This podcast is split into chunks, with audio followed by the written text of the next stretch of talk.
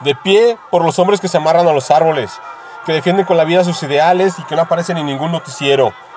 De pie porque los tecnócratas positivistas nos quieren recogiendo cartón, nos quieren llenos de miedo.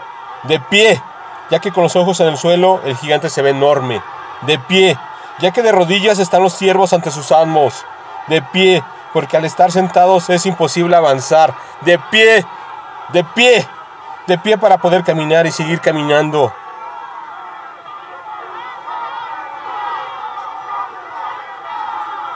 Por los hombres que se amarran a los árboles.